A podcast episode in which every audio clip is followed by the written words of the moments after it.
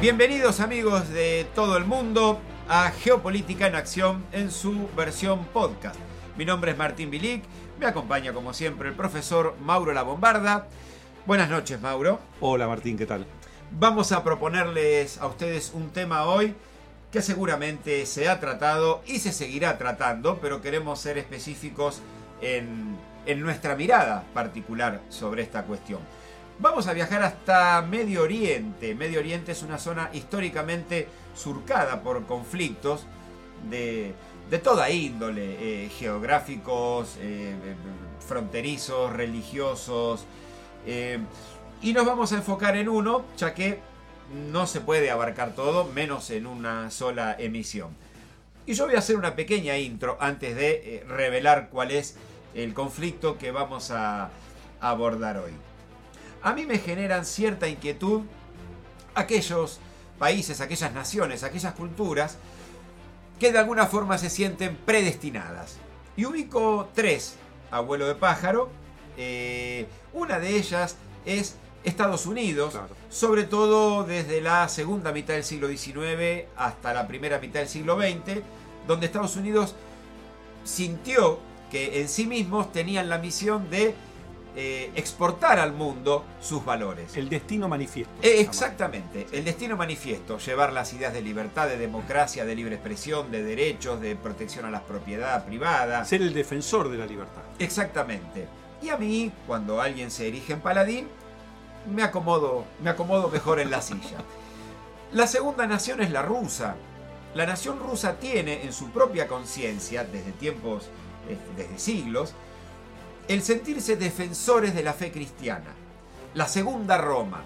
y, esto llevó, por ejemplo, eh, a, uno de los tantos conflictos a los que llevó, a la guerra de Crimea. Eh, la guerra de Crimea se origina de alguna forma con un fuerte componente religioso, que es la disputa por tener la llave del Santo Sepulcro. Disputa entre ortodoxos, judíos y católicos. Y la tercera nación es Israel.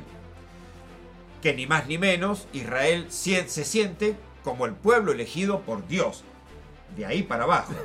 Así que, obviamente, eh, el Estado de Israel, democrático, abierto, pluralista, pero enclavado en Medio Oriente, donde no hay, tal vez el Líbano podría ser una especie de excepción, pero el resto de los países tienen totalmente características ya que más que distintas, opuestas podríamos decir, seguramente esto iba a generar conflictos. Y vaya si lo generó y lo sigue generando. Por eso nos vamos a enfocar, profesor, exclusivamente en el origen, la fundación y los conflictos que devienen a raíz del Estado de Israel.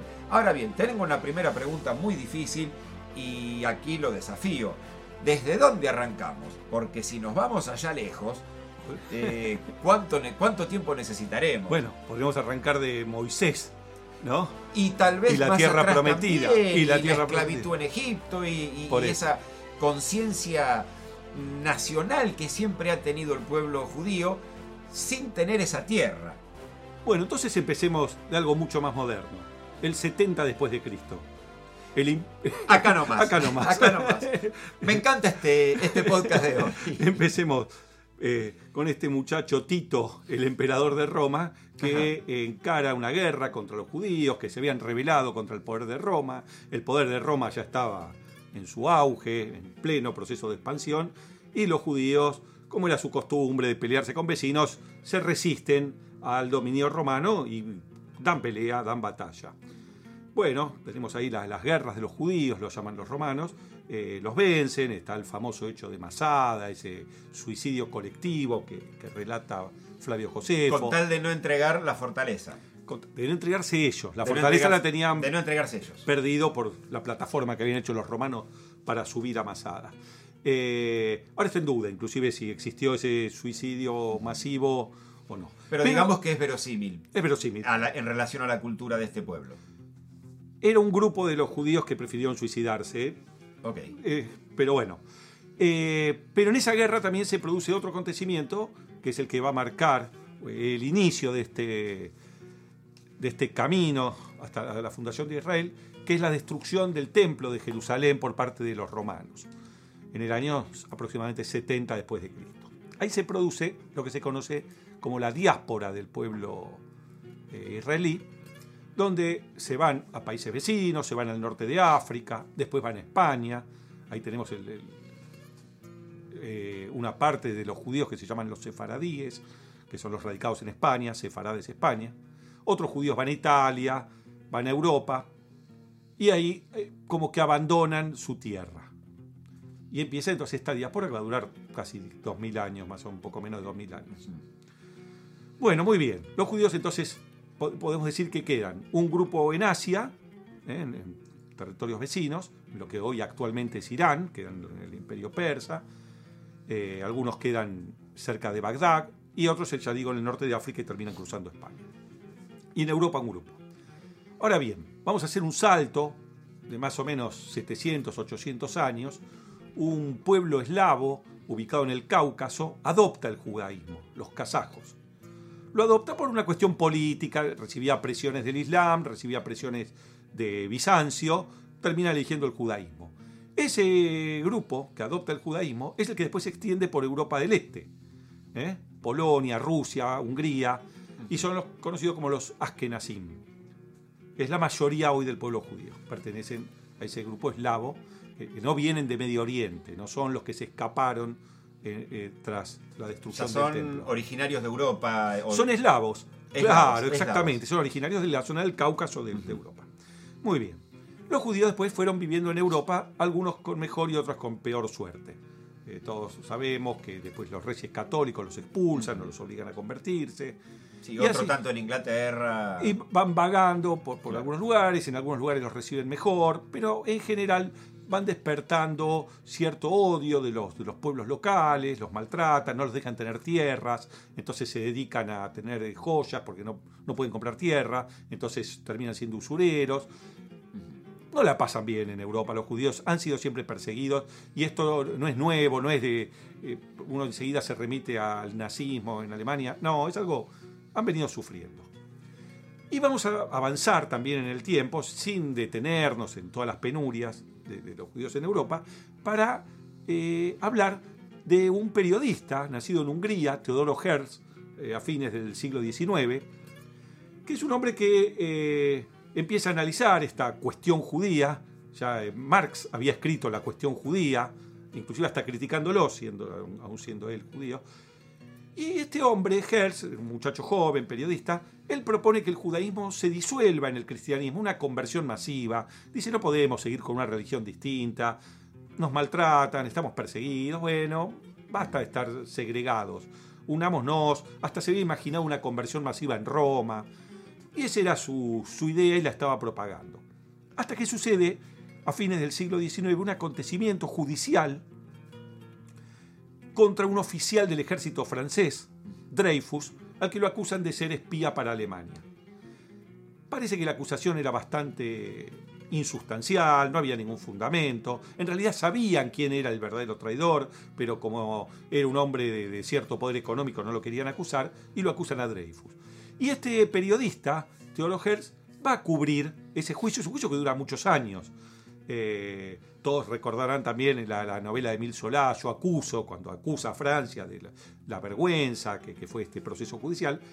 Y ahí Theodor cambia de idea, cambia de idea y dice, no existe la posibilidad de que eh, nos unamos a, los europeos, siempre nos van a discriminar, no tenemos más remedios que irnos de Europa. ¿Qué es lo que había venido pasando con la historia del pueblo judío en Europa? En Europa, es decir, sí, señor. Eh, cito el caso de los llamados judaizantes en España, cuando los judíos, eh, obligados a convertirse al catolicismo, eh, se disfrazaban, por decirlo de alguna manera, de católicos, pero seguían practicando su rito en, secreto. y, y de ahí la Inquisición, que la Inquisición era solo, es, un, tribunal católico que solamente se puede aplicar a los católicos. Entonces lo aplicaban a los falsos católicos. herejes. herejes, porque, exactamente.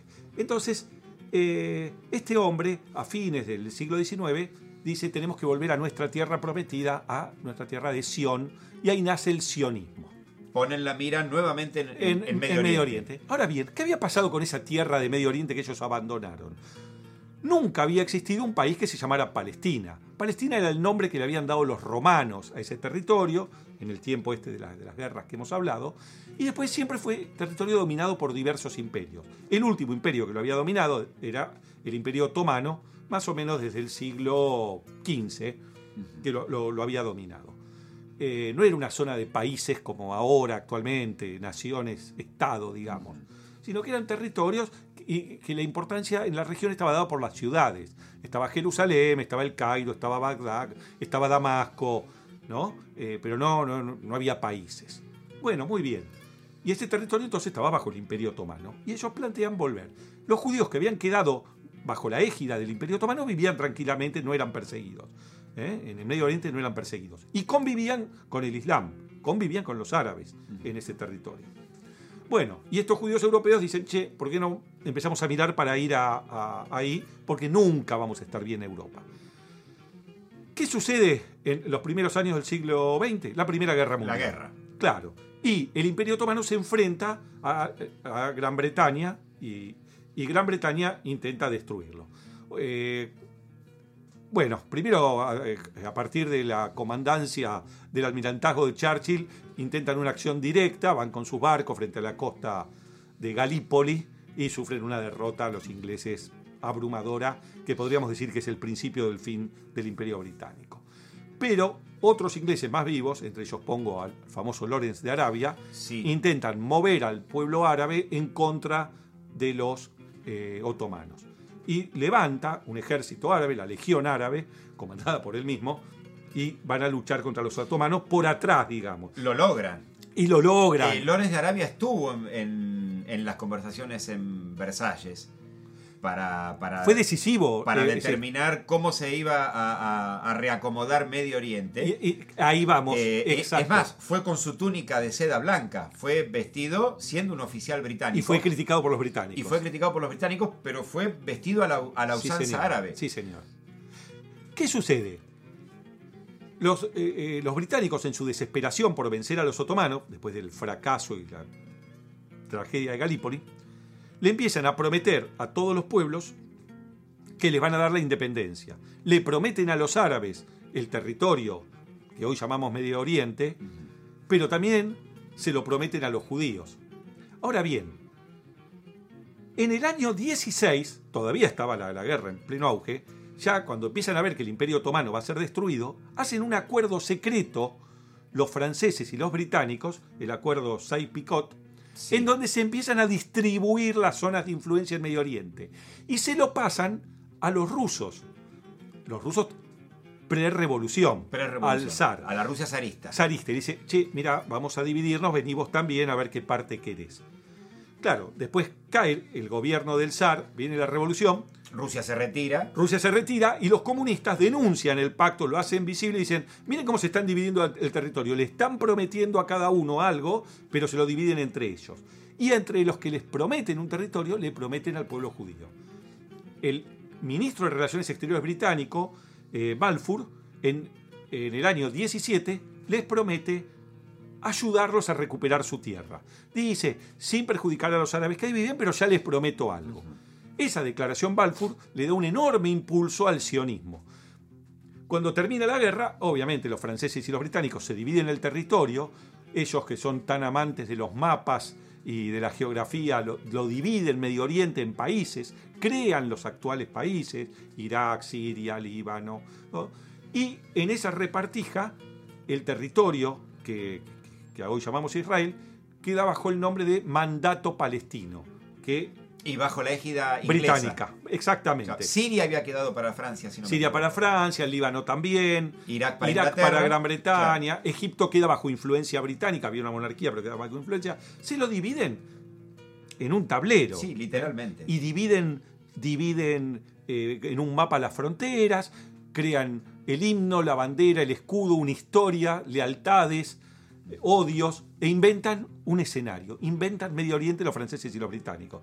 Ahora bien, los árabes dicen, pero vos me lo habías prometido a mí. Bueno, sí, está bien. Ahora yo peleé por esto. Claro, pero bueno, el ganador de la guerra soy yo, le dicen. Y los judíos también piden, bueno, pero a mí también me habías prometido. Bueno, ya va, después veremos. ¿Qué empiezan a hacer los judíos? Empiezan a viajar desde Europa hacia, eh, Hacia esta hacia zona. este, este mandato Claro. de Palestina y empiezan a comprar territorio. En general, los judíos que viajaban tenían plata, eran europeos, profesionales, viajan, empiezan a comprar tierras y empiezan a ir judíos a trabajar la tierra. Y los árabes se lo venden. Había convivencia entre los judíos y los Sí. árabes. Ahora bien, este proceso empieza a aumentar y cada vez son más los judíos que van en, en- en el entreguerra. Hasta que en un momento los británicos se dan cuenta que los judíos están comprando todo el territorio y que no va a ser tan fácil dominarlos como tenían dominado los árabes, que los contentaban más tranquilamente y con los cuales tenían cierto tipo de acuerdo. Pero los árabes no estaban reaccionando en contra de los judíos, son los británicos los que reaccionan en contra. Entonces empiezan a influenciar a la dirigencia árabe para que rechace a los judíos. Háganlo ustedes. Háganlo ustedes, nosotros no lo vamos a hacer directamente. Algo muy común, profesor, por otra parte. De- de- en los parte británicos. de, de los, de las potencias europeas. Sí, señor, sí, señor. Así manejaban a sus colonias. Bueno, los árabes empiezan a recibir armas e influencia británica para expulsar a los judíos. Y empiezan entonces a crear grupos parapoliciales, podríamos llamar, que empiezan a atacar a los colonos judíos que compraban la tierra hasta ese momento. Los judíos entonces contestan del mismo modo. También crean grupos clandestinos y entre ellos vamos a destacar uno, que van a ver que tiene una gran importancia en esta historia, que es el Irgun. Y el que lo comandaba era un ruso que se había escapado de las prisiones rusas y había logrado llegar ahí, que era Menachem Begin. Un hombre que eh, va a tener mucha influencia también en la historia argentina, mucho más adelante. Ajá. Y Begin encabeza estos grupos clandestinos que luchan contra los árabes, pero también, porque no eran tontos, también luchan contra los británicos, que empiezan a encarcelar y a perseguir a los judíos. ¿Estamos hablando del periodo entre guerras? Entre guerras, sí señor, sobre todo década del 30. Es ahí donde empieza a ponerse feo el asunto y empieza a haber mucha violencia de parte de los judíos hacia los árabes y de los árabes hacia los judíos. Pero los judíos también peleaban contra los británicos. Los británicos endurecen el régimen, meten presos a los judíos, matan a otros judíos, los ahorcan, eh, los someten a proceso y los, los matan, y empieza un verdadero enfrentamiento. Ahora bien, los judíos tenían como dos alas, el ala que era la más violenta y otra que negociaba mucho más, encabezada por Ben Gurión, que después va a ser el primer primer ministro israelí. Y Ben Gurión negociaba con los británicos para que le den más libertad y que los dejen seguir eh, repatriando gente según lo que ellos sostenían. Muy bien, ¿qué pasa? Empieza la Segunda Guerra Mundial contra los alemanes. Y ahí empieza también el problema de los judíos que empiezan a ser perseguidos legalmente en Alemania. Es decir, los alemanes sacan leyes para perseguir a los judíos. Y ahí, ahí algo, pasa algo muy curioso. Al comienzo de la guerra, los alemanes hasta tienen diálogo con algunas organizaciones judías. Y les plantean, los judíos, "Claro, nosotros nos vamos de Alemania, queremos ir a Israel, no Claro. tenemos ningún problema. No queremos que, vos querés que nos vayamos, nos vamos. Ayudanos a ir ahí. Pero como ya hemos hablado en algún otro podcast, los acuerdos entre británicos y alemanes eran más fuertes de lo que uno se imagina. Y por eso los alemanes terminan diciendo que no los van a ayudar a ir a Palestina, porque los británicos no querían que los judíos escapen a Palestina. Pero tienen que irse de Alemania. Claro, se ven otras alternativas, no se llega a ninguna, los alemanes cortan por lo sano y dicen los matamos a todos. Y empieza la solución final. Ahora bien, en esos momentos, imagine- eh, imagínense los judíos, eh, era muy difícil seguir peleando contra Gran Bretaña, porque Gran Bretaña era el que estaba supuestamente peleando contra los nazis. Claro. Entonces, un grupo de judíos decide colaborar con los británicos, pero otro, sobre todo el de Begin, sigue peleando. Porque dice, son temas distintos. Acá estamos peleando por nuestra independencia. Allá hagan lo que quieran. Debía saber también que los británicos y los alemanes no eran tan enemigos como parece. Terminada la Segunda Guerra Mundial, el movimiento de, eh, eh, de migración judía de Europa hacia eh, el mandato de Palestina se incrementa muchísimo. Todos los judíos sobrevivientes de campos de concentración quieren escaparse. No podían volver a sus casas en Europa, porque algo que también creo que hemos mencionado en alguna oportunidad, la persecución contra el judaísmo no fue solamente de Alemania, fue de todos los países. Francia, Bélgica, Holanda, Polonia, Hungría, Rumania. Eran los mismos vecinos los que entregaban a los judíos para que los maten. Entonces ese, ese eh, judío que salía del campo de concentración no podía volver a su casa. Los pocos que volvían los mataban. Entonces los judíos querían escaparse a Israel. Organizaciones ya con me- mejor logística de los judíos empiezan a hacer esto y los ingleses, terminada la Segunda Guerra Mundial, se oponen. Se oponen por la fuerza. Llevan 100.000 hombres, 100.000 hombres al mandato de Palestina y empiezan a bombardear los barcos que cruzaban el Mediterráneo. Y se estalla una verdadera guerra entre judíos y británicos. Esto no es muy conocido en la historia, No, pero ahí 100.000 hombres es un grupo de ejército realmente importante. sobre todo después de la Segunda Guerra Mundial. Claro. Pensemos, por ejemplo, para tener una proporción, eh, en Malvinas desembarcaron 8.000 británicos. 100.000 fueron a impedir que eh, los judíos se instalen en Israel. Y aquí sí, los británicos, eh, en forma eh, abierta, a cara descubierta, podríamos decir, apoyan a los árabes. La guerra se intensifica, este grupo, el Irgun, empieza a atacar objetivos británicos, hay muchas bajas del lado británico, muchas bajas del lado judío, hasta que en el año 46 el Irgun hace un gran atentado, que causa muchísimas bajas, en el hotel King David de Jerusalén. En julio del 46 este grupo vuela un ala del hotel, Hoy en día en ese hotel hay una placa recordando ese atentado. Es algo llamativo y curioso que se conmemore un atentado terrorista. Claro. Pero bueno, los judíos lo conmemoran. Eh, y ahí los ingleses se dan cuenta que la guerra les viene complicada. Le piden ayuda a Estados Unidos. Por supuesto que Estados Unidos y la Unión Soviética no iban a colaborar con ningún país europeo que quiera mantener un régimen colonial. Sin embargo, no hay ayuda norteamericana material hacia eh, el pueblo judío. La, ayuda material norteamericana va a venir muchos años después. Se da entonces un escenario de verdadero conflicto, de guerras, se cometen atrocidades de ambos lados, del lado árabe contra los judíos y de los judíos contra los árabes. Acá hay que ser muy claro, es decir, no hay un- unos buenos y otros malos. De ambos lados se cometen verdaderas eh, atrocidades, muertes de niños, de mujeres, eh, y los ingleses actuando como si fueran mediadores, pero del lado árabe. Del lado árabe. ¿Qué- ¿En qué organismo interviene? Un organismo recién creado, la ONU. La ONU, entonces, su primer desafío como organización es resolver este tema, esta verdadera guerra que se estaba dando entre árabes y judíos. Que reitero, una guerra nueva. El pueblo árabe había convivido dos mil años con el pueblo Nueva judío. inesperada luego de una guerra mundial. Exacto, exacto. Además, ¿quién quiere una guerra luego de una guerra mundial? Exacto. Pero bueno, los judíos daban esa guerra y seguían metiendo clandestinamente gente en, en- en Palestina, vamos a decir Palestina, porque Vamos se llamaba Palestina mandato palestino. Claro. Aunque nunca existió un país que se llamara Palestina, No, no, está claro. hasta ese momento. Bueno, muy bien. En el año 47, la ONU, reunida, todas las potencias hablando, dentro de lo que se llama el proceso de descolonización, es decir, de ningún modo iban a defender a Gran Bretaña, saca una resolución famosa, ahora no recuerdo el nombre, el número, que es la resolución de la partición de Palestina. Le ofrecen un- una parte de ese territorio a Israel, otra parte a los árabes, y declaran zona internacional Jerusalén. Que, para que no siga en disputa, porque no iba a haber acuerdo por eh, la trascendencia religiosa, la relevancia. No, y además religiosa. para poder tener acceso a, a la Grey Católica. Exacto, que, que si también no le estaba dando la, la potestad de una ciudad con la simbología que tiene Jerusalén solamente a, un- a- a Pensá- una parte. Claro, hay que pensar una cosa. En, eh, la mezquita de Al-Aqsa, que es sagrada para el Islam, está a 30, 50 metros Claro. del Muro de los Lamentos, Claro. ¿eh? que es uno de los muros exteriores que quedó sin destruir del templo de Jerusalén. Uno de los muros exteriores, ni siquiera era un muro del templo, de los muros exteriores. Claro. Entonces, eh, si se lo dan al Islam, los judíos no hubieran podido ir a rezar al muro y si se lo dan a, a los judíos no hubieran podido ir los del Islam.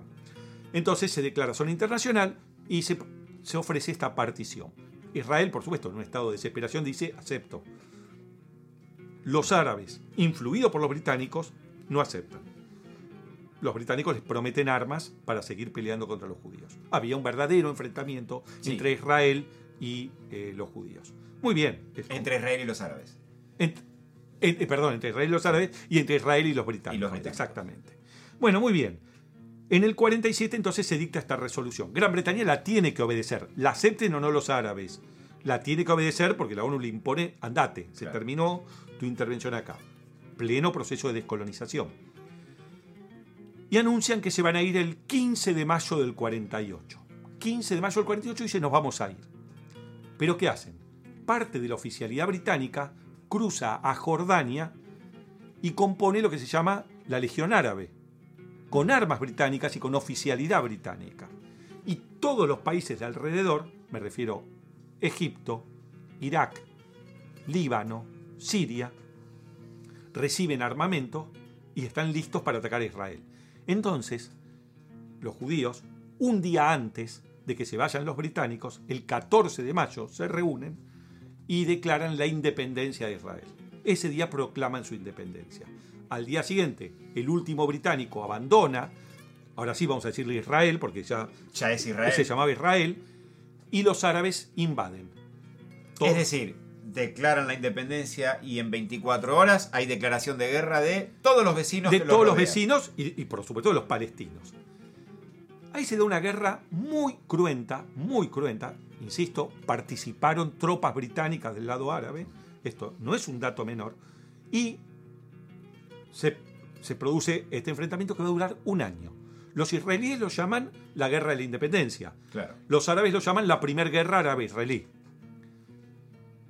Como consecuencia de esta guerra se cometen todo tipo de tragedias, de atrocidades, y los judíos toman la determinación de expulsar a los palestinos del territorio. Ni siquiera respetan el de la partición. Claro. ¿Por qué? Porque dicen, vos no la aceptaste la partición. Con lo cual lo decidimos nosotros Lo decidimos de nosotros. acuerdo a nuestro Estado y nuestros intereses. Y a nuestros intereses. Les dejan un territorio, les dejan Gaza, les dejan algo de Cisjordania, pero los expulsan. Expulsan a gente que estaba viviendo ahí hacía miles de años. Sí, claro. Vamos a ser claros.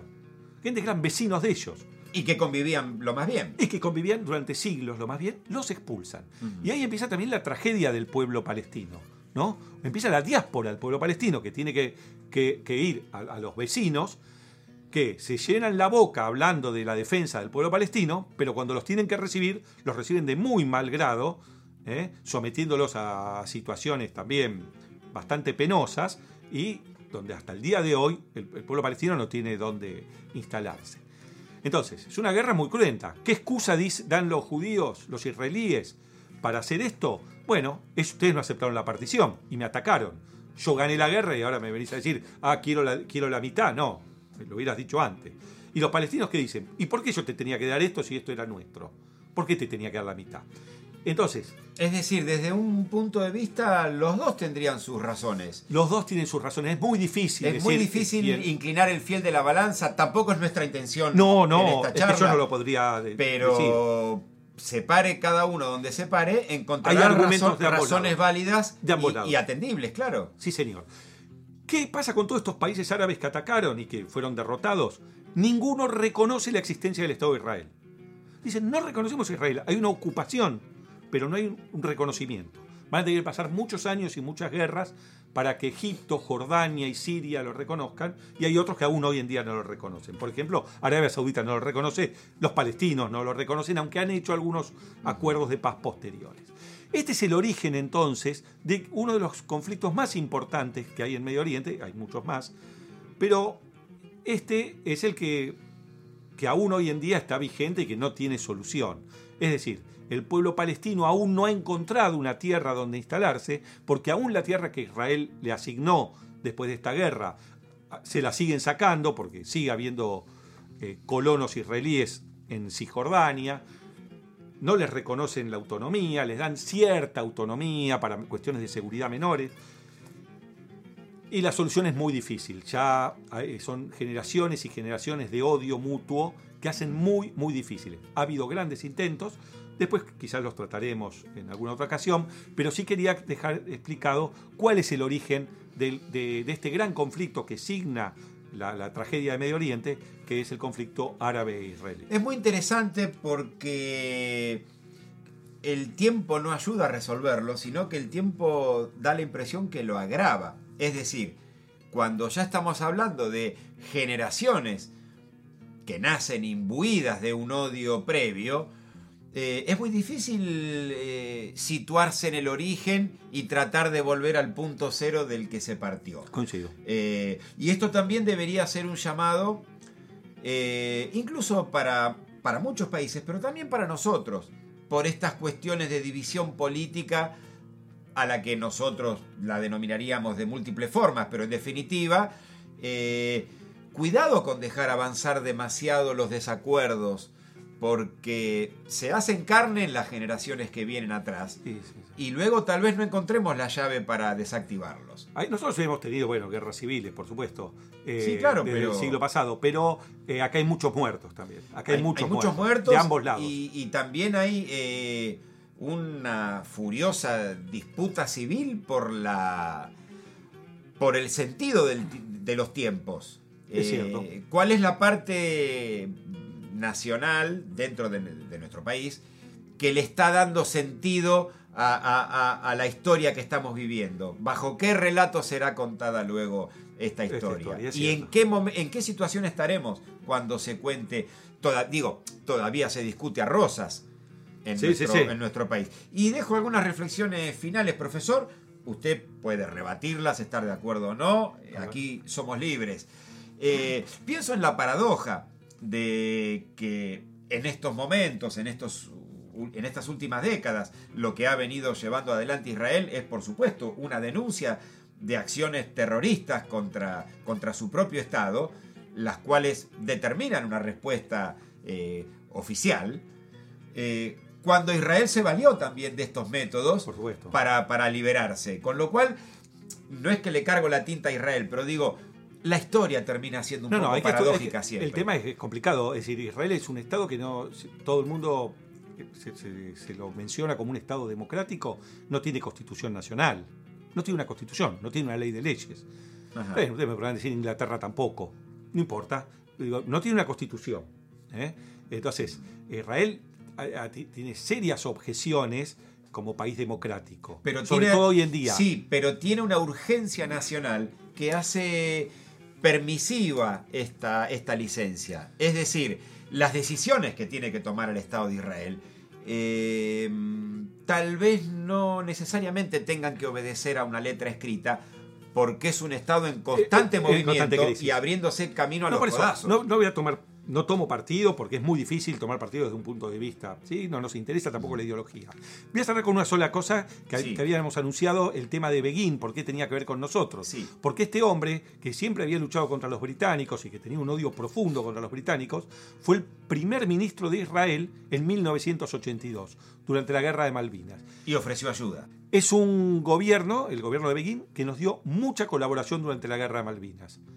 Aviones, armas, Porque estábamos misiles, contra los británicos. porque estábamos contra los británicos. Y según cuentan los que negociaron esa adquisición de armamento, cuando Argentina estaba en, en un bloqueo de armas, Israel lo dio gratis en ese momento, o sea, después hubo que pagarlo, pero lo Claro. terminó pagando Alfonsín, pobre, si es que lo pagó. Eh, y que Beguín puso como excusa la, la guerra contra Gran Bretaña. Él dijo expresamente, les doy todo esto porque esto es para matar británicos. Eh, eh, eh, estos son los comentarios, están eh, documentados, Sí, de los claro. argentinos que participaron de las reuniones. Así que ese tiene como un giro para nosotros, que es que ese hombre que enfrentó a los británicos en la década del 30 y del 40, Lo hizo toda su vida. lo hizo toda su vida y nos ayudó con armamentos para combatir a los británicos. Pienso en una, una pregunta que no vamos a responder hoy, pero que seguramente nos va a quedar girando en la cabeza. Esto requiere en algún momento una solución. No sé si un punto final, pero por lo menos una solución viable eh, por vías pacifistas. Siempre se pensó, de acuerdo a la, buena sintonía entre Israel y Estados Unidos, que esa solución iba a venir por el lado de Washington. Eh, ha habido acuerdos eh, promovidos por Washington. Pero de acuerdo a cómo vemos que se están reordenando las cuestiones en el tablero mundial, ¿y si fuera China el artífice de Gran tema. esta solución? No lo vamos a No lo poder vamos a responder resolver. ahora, pero Creo que estás dando eh, en un cambiaría, tema medular. cambiaría una dimensión eh, enorme el peso político que está teniendo China actualmente en el Es- mundo. Los acuerdos hoy se están firmando en Beijing, Bueno. no en Washington. Es excelente lo que acabas de decir y sí, creo que ese es el gran desafío para Estados Unidos. ¿Qué pasa si China es el garante de la paz en Medio Oriente? Y dejo una conclusión final ya de mi parte nada más, si usted quiere, profesor, No. cerrar con algo. Pero como me dijo un amigo alguna vez en una charla informal, y este, este tema que hemos desarrollado hoy lo confirma eh, en su tesis, siempre que los ingleses dejan un lugar, dejan un problema No, peor. Sí, señor. Esto es así. Es así, es así. Profesor, ha sido un gusto como siempre, lo hemos pasado muy bien Así y es. esperamos que nuestros oyentes también. Les pedimos que nos sigan acompañando en esto que es Geopolítica en Acción en su versión podcast. Buenas noches para todos.